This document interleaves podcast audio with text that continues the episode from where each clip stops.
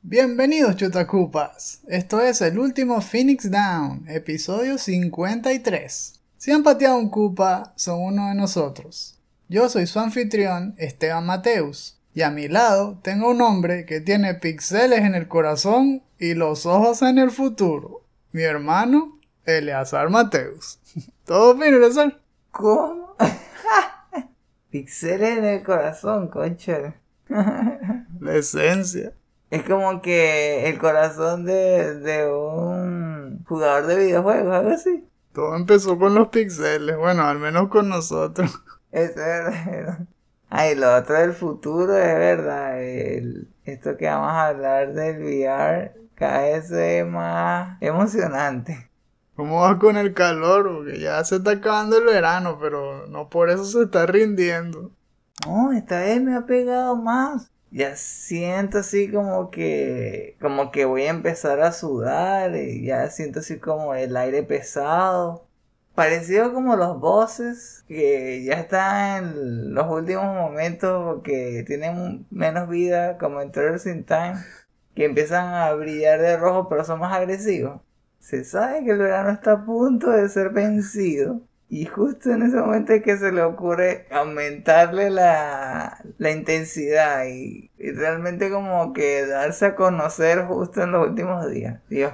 Y no solo sufrimos nosotros, sino las computadoras que se empiezan a sobrecalentar. Y bueno, ahí es cuando sale mejor usar que si las maquinatas de sopladoras para quitarle el polvo. O bueno, mejor aún sería un aire acondicionado, pero eso ya es nivel 2.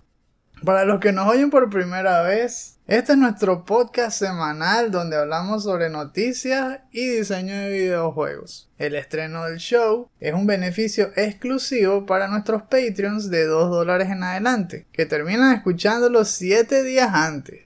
Aquellos que prefieren esperar, pues lo pueden hacer y escucharlo gratis en nuestros portales alternos, como podcast.com, Stitcher, Anchor, Breaker, Google Podcasts, Pocket Casts, Radio Public y Spotify.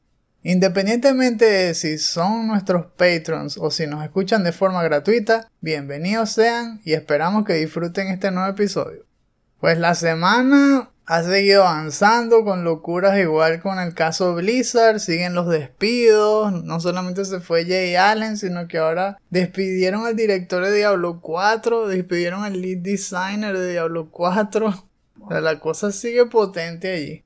Vimos otra resbalada de Blue Box, que en serio ya se está rayando en lo ridículo si no había rayado antes, con un retraso más de la app, así que bueno. Pero lo que vamos a hablar es sobre el futuro, vamos a hablar sobre VR. Así que vamos poniéndonos cómodos para que arranque el fin de semana y es hora de hablar sobre videojuegos.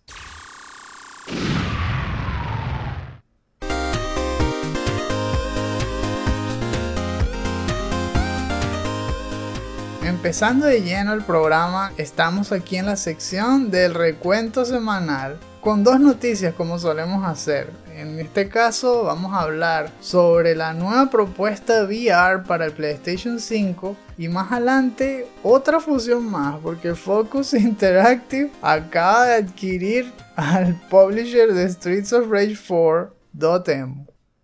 Pero en la primera noticia vamos a hablar entonces de Sony. Aquí vimos en un artículo de Push Square que reportaba que esta semana hubo una especie de presentación para developers, donde estaban hablando específicamente del nuevo prototipo VR para el PlayStation 5, que en este caso, bueno, nosotros le habíamos estado llamando PSVR 2, pero en esa presentación se refirieron a eso como el NGVR, que significa Next Gen VR que es algo que suele hacer PlayStation. Así también le llamaban como prototipo a el Vita y todo eso, siempre de que Next Gen Portable o algo así.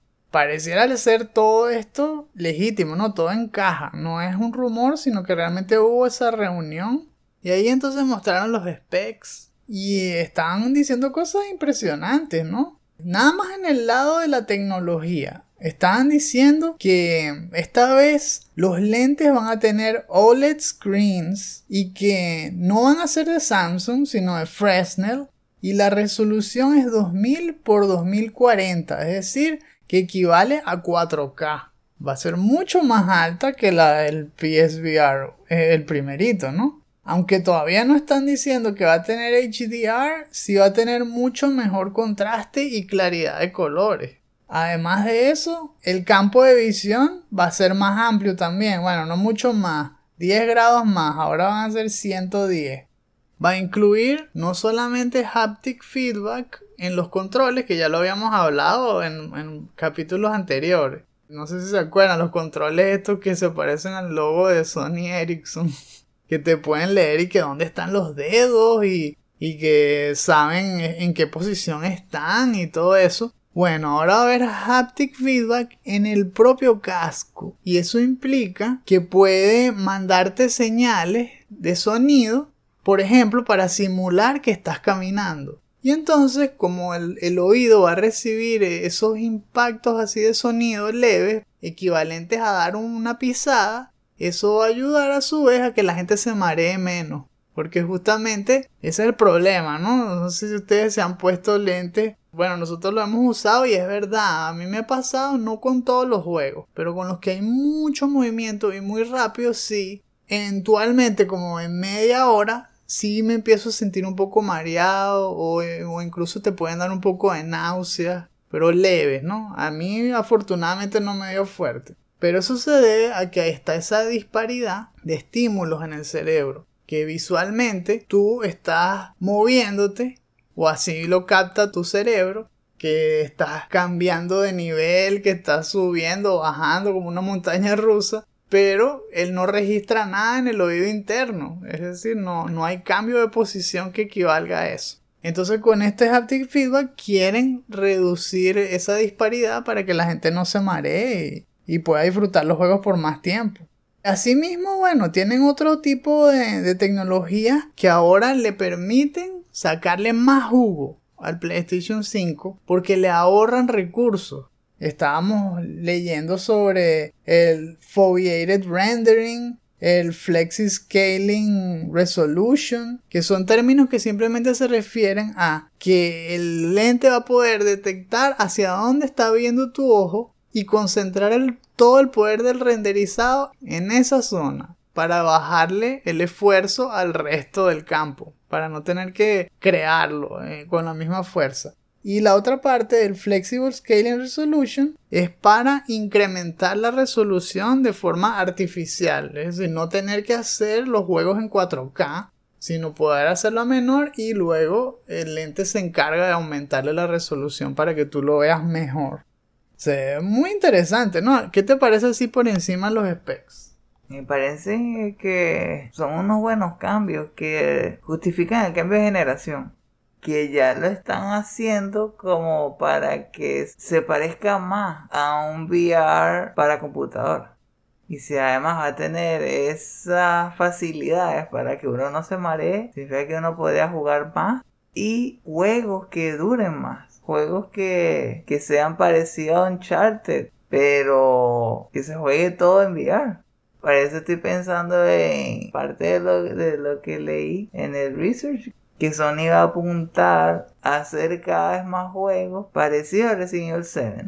En el sentido de que serían híbridos.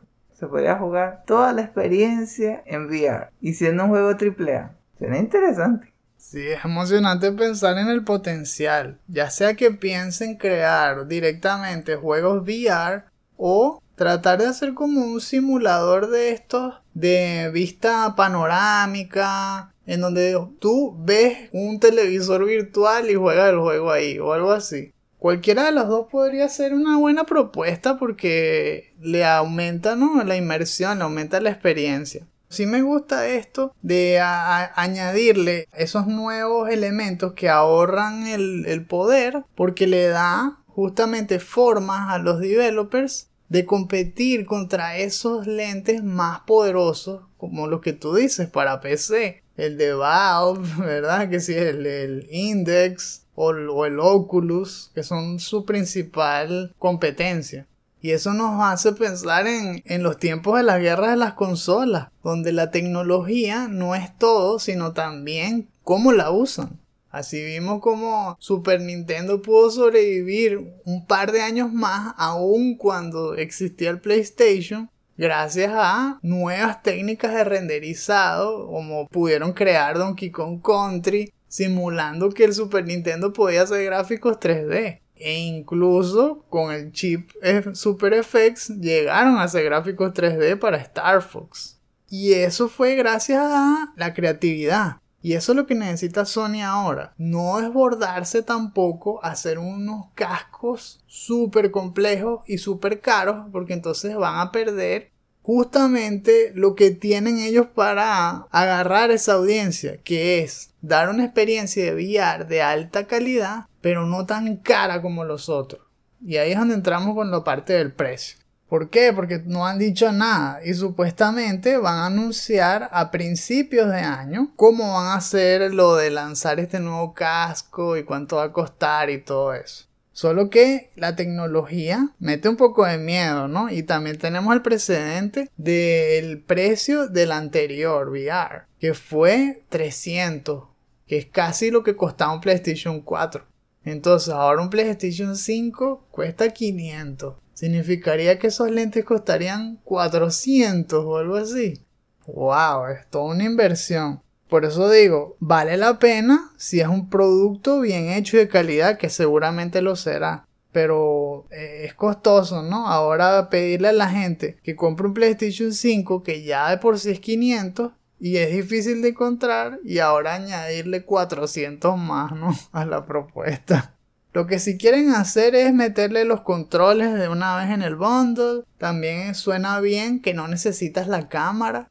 Se va nivelando la cosa. Igual se ve emocionante.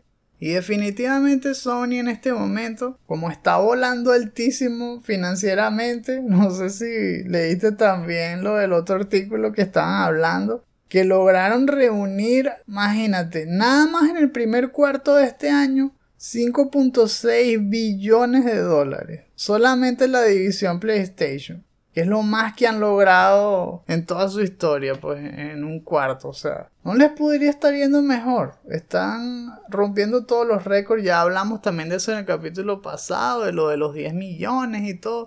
Es decir, tienen los recursos. Y ahora tienen la disposición de seguir empujando el VR a la nueva generación.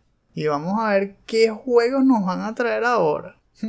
No sé si, si también te diste cuenta, en Twitter estaban diciendo y que Elden Ring tenía en la descripción que era VR enabled, pero luego lo quitaron. Ah, Ahora, también. ¿Habrá sido una casualidad o un error, entre comillas? Es posible. Vea que sería interesante. Elden Ring en VR. Wow. Qué potente. Bueno, y falta poco para Gamescom, que ya Jeff Keighley dijo que va a haber una presentación de dos horas. Es el 25 de agosto. Capaz veamos un poco más de Elden Ring y nos hablen más sobre eso. Sería bueno. Pasamos entonces a la segunda noticia de la lista, donde Focus Home Interactive adquiere al publisher.emu, que sería un publisherception, porque es un publisher adquiriendo otro publisher. Si no reconocen el nombre, pues .emu es un developer publisher que se fundó en el 2007 en Francia. De hecho, su headquarters está en París, como Messi. y fue fundado por Xavier Liard y Romain Tisserand. Disculpen si masacré los apellidos, pero bueno. Dotemu tiene la particularidad de ser un estudio que se basa sobre todo en darle nueva vida a, franquicias retro. O sea, hacen muchos títulos old school y el más reciente hecho por ellos fue justamente Streets of Rage 4, un juegazo, un mega beat 'em up que le hace honor completamente a la franquicia y que no solo tuvo éxito de por sí, sino que le han ido añadiendo DLC y el DLC también ha sido muy bueno, como le expandieron el roster, le añadieron modos A mí me gusta mucho cómo trabaja Dotemu. Y no solamente han trabajado bien como developers, sino como dijimos antes, como publishers. Se han sabido aliar con otros estudios que piensan como ellos. Es decir, con estudios que atesoran los juegos de pixel art, los juegos retro, y que los traen hacia la modernidad. Entonces vimos cómo se aliaron con Lizard Cube y crearon ese espectacular Wonder Boy de Dragon's Trap. Me encantó cómo trajeron de vuelta esa franquicia. O han hecho otros juegos muy divertidos como los de Windjammers. Y por supuesto, están trabajando en el que estamos esperando con ansia, el Teenage Mutant Ninja Turtles Shares Revenge. Aquí es como publisher, lo está haciendo Tribute Games, pero qué importa, igual están relacionados. Estos juegos son retro, pero el que los adquirió tiene un estilo diferente. Entonces eso es lo que me hace dudar. ¿Para qué los está adquiriendo realmente Focus Interactive? Que no hemos hablado mucho de ellos, ¿no? Pero Focus Interactive también tiene un estilo muy variado. Ellos han tenido que ver con juegos desde Vampire, no sé si se acuerdan de ese, ese es como en tercera persona, de un, un médico que se vuelve vampiro y es de combate tal cual como un hack and slash, pero tiene elementos RPG.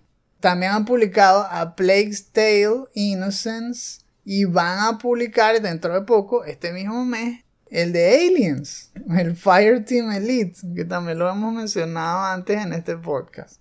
Como vemos, son juegos muy distintos, esos no son nada retro. Entonces, ¿para qué los están adquiriendo? Según lo que han dicho en las entrevistas, ambos bandos están súper emocionados.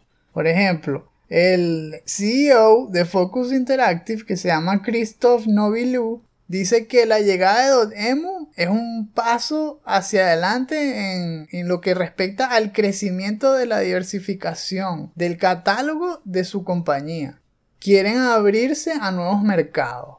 Pareciera que si quieren entonces adoptar eso, ¿no? Y también el CEO ahora de Dotemu dice que está emocionado y que era una opción obvia fusionarse con ellos porque comparten la misma pasión por los videojuegos, el mismo deseo de mejorar y los mismos valores de respeto y benevolencia hacia nuestros compañeros y nuestros equipos.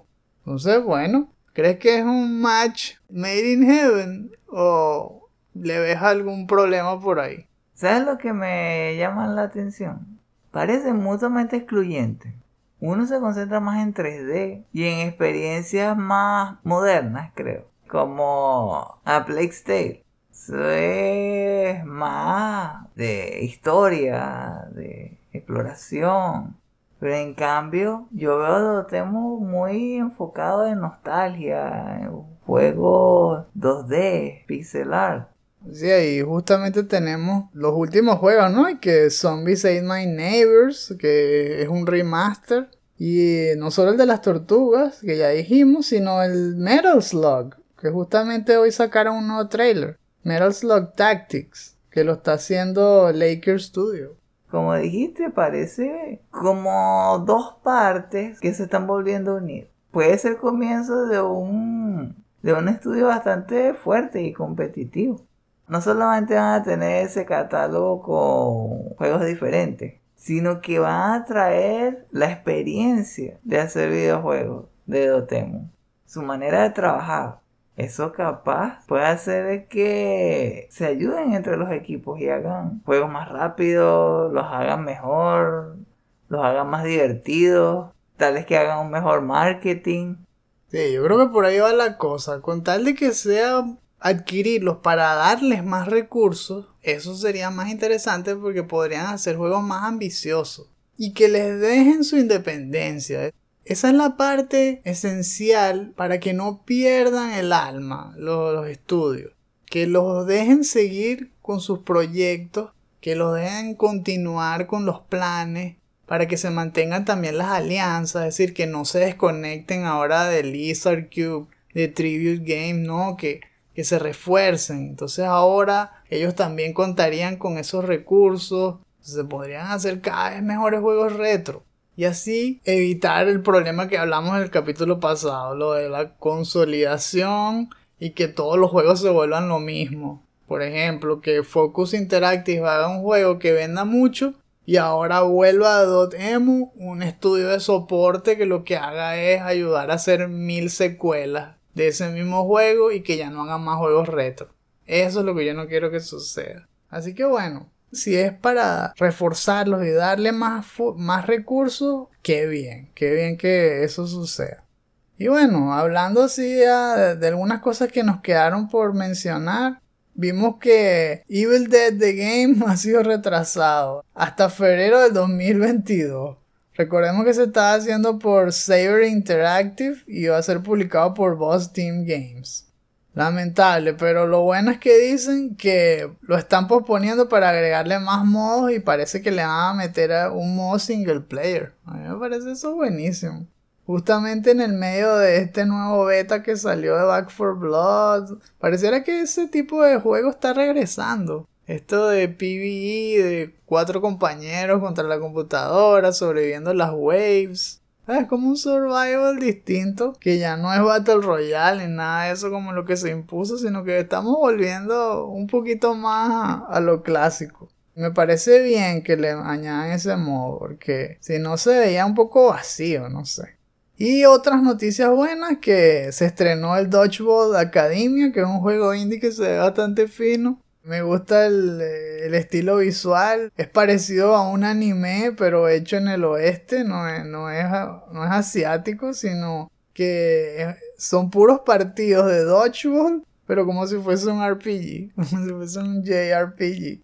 Vale la pena que lo prueben si no lo han visto. Yo creo que hasta, hasta hay un demo en Steam y todo.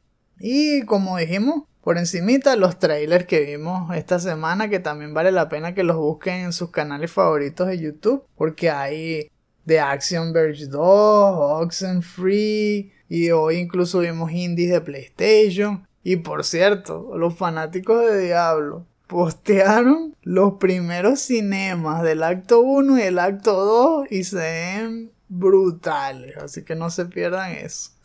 It's quiet, too quiet.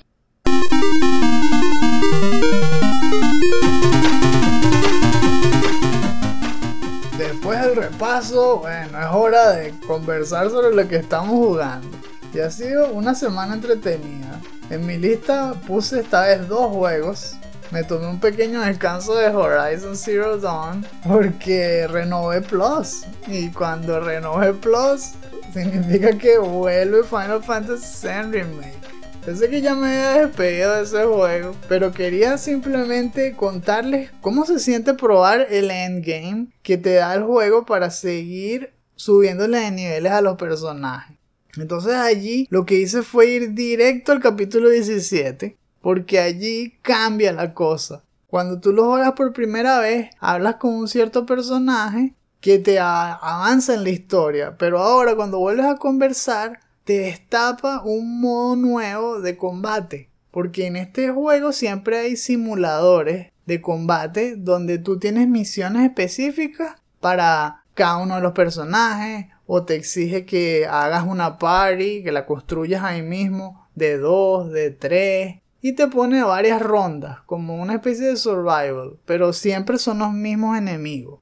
Tú vas destapándolo, te dan experiencia, te dan premios, dinero y es una buena forma de subir de nivel, de hacer grinding. Solo que acá la lista va aumentando cada vez más. Como ya lo terminaste, se van destapando cada vez más cosas que no habías visto antes.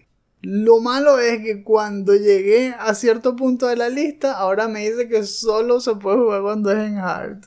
¡Qué cachale! Entonces ahora sí tengo que empezar otra vez de hard. No sé si voy a hacer eso, pues es que eso me tomaría demasiado tiempo y no podría probar los otros juegos nuevos que le tengo el ojo puesto. Por ejemplo, quiero probar el, el de Star Wars Squadrons. Quiero al menos ver cómo es esa broma. tuvo buenos reviews. Así que sí, estuve probando un poco más el modo este de, de simulaciones de combate en Final Fantasy VII. Ahora con lo que ya sé tratando de mejorar más rápido las armas, de, combinar mejor las materias, como la de Magnify. Y ya estoy usando más Haste, que es para acelerar los turnos. Tratando de usar mejor a Tifa, sacándole el jugo también a Eris. Ha sido buenísimo tratar de usar lo que ya uno sabe y aplicarlo a lo nuevo. Es un gusto siempre este juego. Es como volver a casa.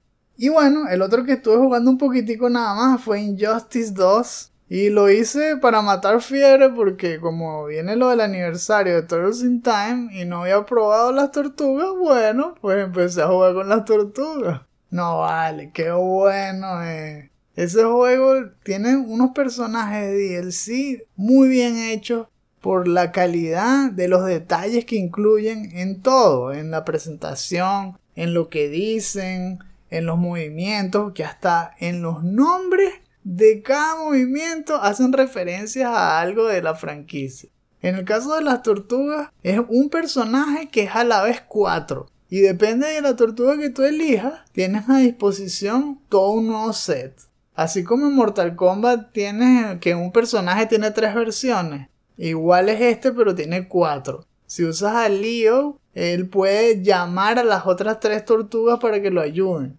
Se ve más variado cuando lo usas a él. Él es más el estándar, el que los conecta a todos. Porque cuando los usas a los otros, sí se ve que se van a un estilo mucho más aparte, más al extremo, digámoslo así. Por ejemplo, Mikey usa pura patineta y lo que le gusta hacer es mucho rush.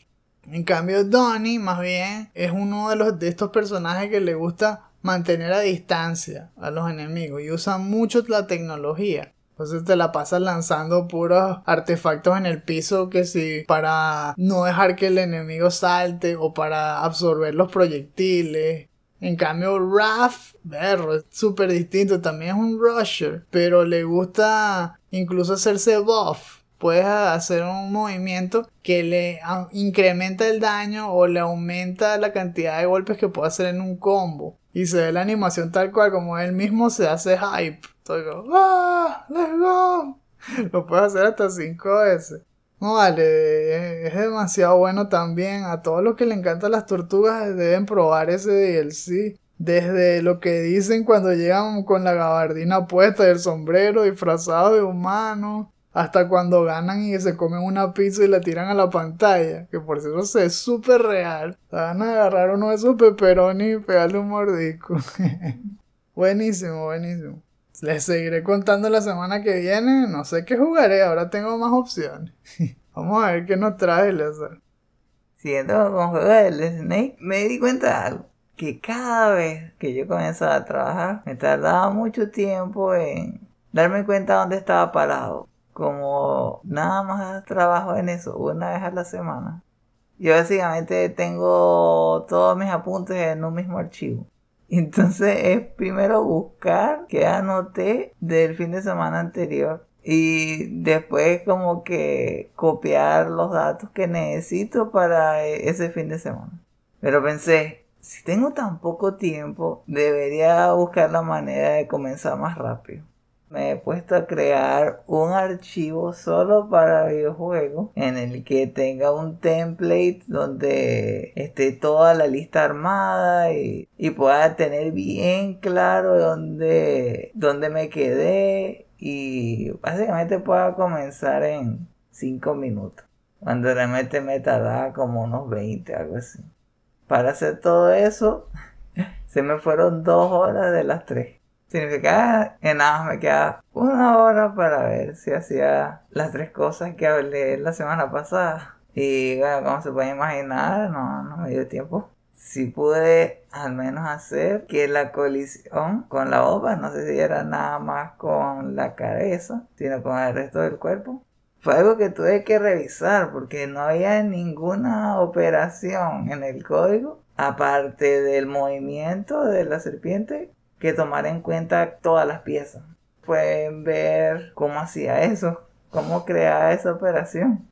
Algo que aprendí del trabajo es que es mejor trabajar por partes, ir despacio. Lo que hice fue que recorriera toda la lista, pero que se concentrara nada más en la cabeza. Todo lo que tenía que ver con la cabeza, que lo tomara en cuenta. Básicamente era, ok, recorres todo, pero solo si en la cabeza vas a hacer algo. Y vas a hacer lo mismo que has estado haciendo. Una vez supe que eso estaba funcionando, entonces, ajá, entonces ya sé más o menos cómo replicarlo para que eso lo haga con el resto de las partes, ¿no? Pero empecé a ver algo extraño. Algo que habíamos también comentado la semana pasada. Algo no se sentía bien en la parte de los controles. No se sentía responsive. Y creo que estaba empezando a ver por qué. Y pero para salir de dudas, empecé a ver la manera de mostrar mejor el área de colisión de la bomba. Para ver exactamente si se está haciendo el match en el tiempo que debe hacerse. O sea, básicamente estoy poniéndole como un, un bounding box amarillo a la bomba, a la explosión de la bomba. Y bueno, la- la- las piezas de la serpiente abarcan toda una celda. Eso no hay problema. Y en eso quedé, en, construir eso. Y empezar a como que comprobar cómo hago para mejorar el gameplay. Pero le vas a poner el bounding box circular para que sea forgiving. O cuadrado, que no, no, daño. No, sigue siendo cuadrado. No hay piedad, no forgiveness.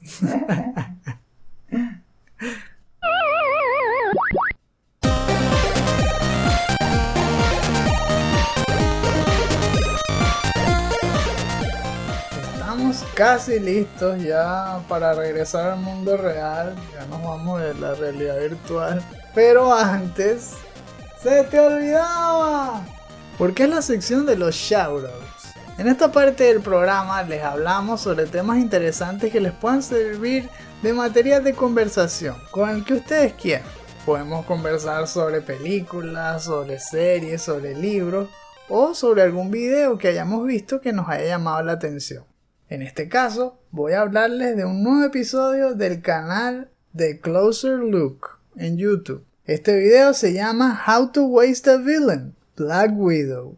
No hay mucho más que decir después de ese título. Si ya vieron la película, pues saben exactamente quién es el villano. Que por supuesto ya también salen los trailers, Taskmaster. Pero lo que no voy a hablarles es de spoilers. En general lo que sí les puedo decir es que el análisis que hace el comentarista aquí en The Closer Look, como siempre, es muy acertado. Y lo que hace es hablar sobre la relación que tiene el protagonista con su villano y cuáles son las formas correctas e incorrectas de usarse. Como hemos hablado también en la parte de la narrativa, un villano no es más que el reflejo del protagonista, o al menos es la representación de alguna de sus características o exageradas o el opuesto o el mayor obstáculo a lo que el, el protagonista quiere lograr. Es decir, tienen una relación muy íntima. Entonces, cuando tú creas un villano y luego lo haces vacío o no le pones el trasfondo adecuado o ni siquiera examinas cómo se conecta realmente con el protagonista, es donde tú desperdicias la oportunidad.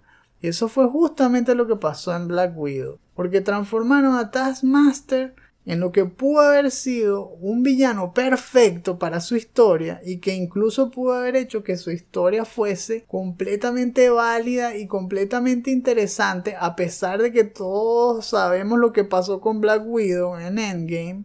No, hicieron lo peor que pudieron haber hecho, que es transformar a Taskmaster en algo genérico y sin alma.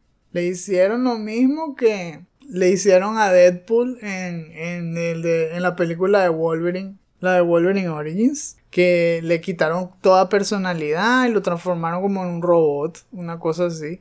Ese fue el craso error de esta película, que no hicieron una buena conexión entre Taskmaster y Black Widow, a pesar de que tenían todos los elementos para hacerlo. Y él mismo lo demostró haciéndole pequeñas correcciones a la trama, es decir, dejando la película casi idéntica, pero modificándole algunas cosas de la historia que no encajaban y eliminando otras y se nota la diferencia de cómo hubiese quedado esa película así. Me parece fascinante el proceso de cómo él lo hace. Yo creo que ese tipo debería estar escribiendo guiones para Hollywood porque es un maestro en lo que hace, es una bestia. Entonces yo creo que les va a gustar a todos los que no solamente les gustan las películas de Marvel, sino en general los que quieren aprender más de narrativa. Así que les dejo el enlace en la descripción y espero que lo disfruten. ¿Se recuerdan la otra vez donde hablé de una charla de GDC sobre usar DevOps en una compañía de videojuegos para acelerar el desarrollo y quitar cada vez más estrés y tener más tiempo libre. Bueno, esa misma persona, la que habló en esa charla, habló en el video que les voy a comentar ahora, que es Seth Coaster de Scotch Shenanigans, se llama el estudio. Y él es no solamente cofundador, sino también es programador y diseñador. Se explica muy bien, me gustan sus charlas, él lo, explica todo paso a paso, se faja con las diapositivas, todo lo hacen, hacen diapositivas. Como el año pasado, fue en plena pandemia, son de esas charlas que son solo online. ¿Cómo se llama? La charla es Forgiveness Mechanics, Reading Minds for Responsive Gameplay. Y básicamente lo que habla es qué es lo que es necesario para que un juego realmente sea responsive. Y la clave, por lo que puedo entender de video, es entender que las personas por naturaleza son inconsistentes. Uno no puede hacer mechanics que esperen que el, el jugador sea consistente todo el tiempo. Esa es la base de ser forgiving. Por ejemplo, como dije la otra vez, Coyote Time. Pensar que el jugador le va a dar al, al botón más tarde de lo que debería. O el input buffering, que es pensar que tal vez le va a dar una fracción de segundo antes de que debería. Algo nuevo que agregó esta vez. Por ejemplo, input reset, que básicamente ayuda al jugador a que se haga la acción del botón como si le hubiera dado recientemente, como si hubiera presionado el botón desde cero, en vez de haberlo mantenido presionado segundos antes. O también hablando de más bien hacer que la captura de la señal se tarde más para botones que realmente el jugador no debería estar presionando. Y cosas así, en verdad es bastante interesante me pareció tan interesante que estoy pensando en tenerlo guardado y tenerlo apartado como una especie de cheat sheet. Lo pienso aplicar en el videojuego para que los que lo jueguen no digan que no es responsive. Entonces le vamos a dejar el link en la descripción. Sí, es verdad. En esencia es tratar de decir que el jugador no es un robot. Porque la semana pasada yo dije que era para que los juegos sean más papá. Así que perdonaran a los jugadores. Pero no, resulta que es vital. Es vital. Para que el juego se sienta natural. Porque si no, más bien eh, es muy rígido. Y se siente poco amigable. Es inflexible. Y yo creo que si no le agregas estas Forgiving Mechanics, se siente como un mal juego. Es totalmente lo opuesto a lo que yo pensaba. Y yo lo, la vi, ¿verdad? Me gustó mucho también. Ojalá que saquen tiempo para verlo porque se aprende mucho de game design y development. Así que que lo aprovechen.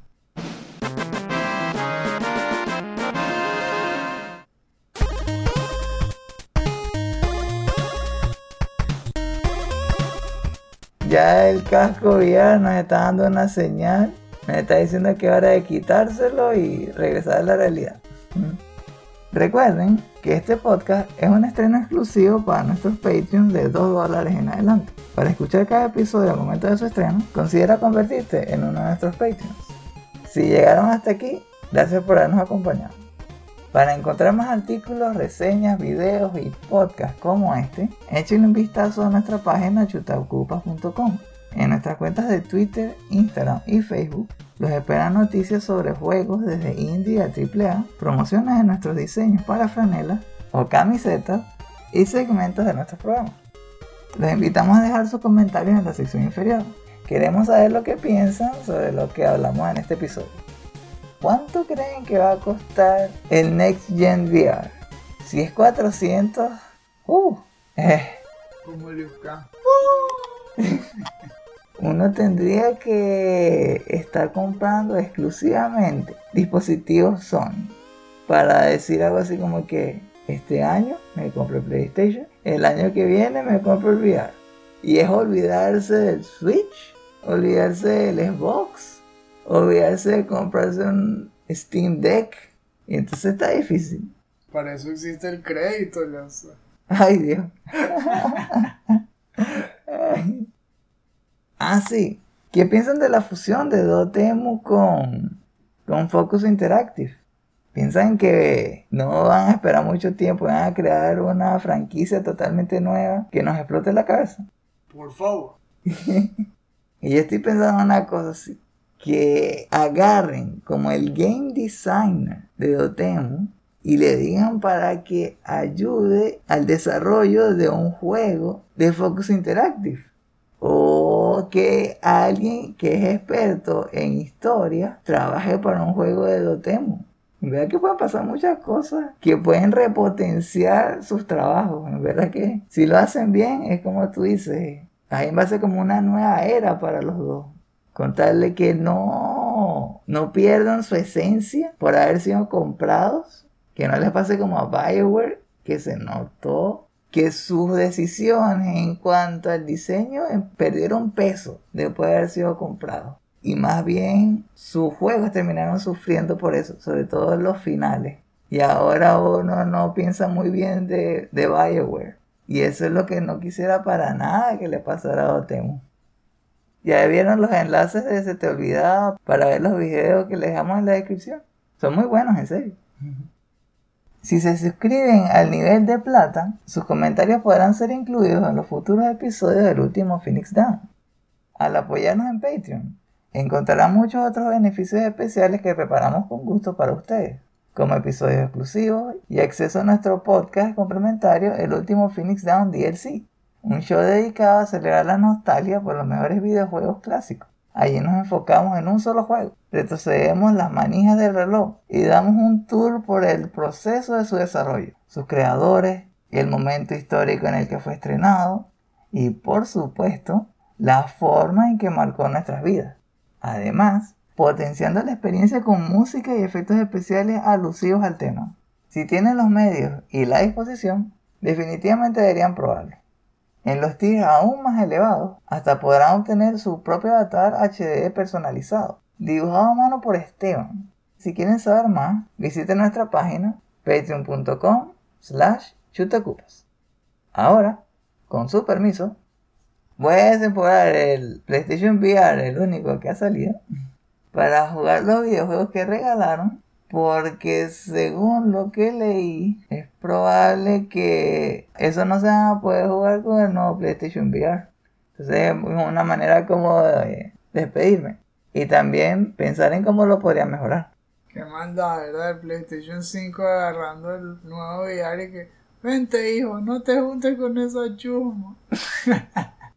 y los juegos eran buenos, ¿vale? Jueguen más, jueguen Astrobot, por favor. Ya veremos cómo los mejoran. Oh, sí. Nos vemos la próxima semana. Y recuerden, no hay quits, solo retries.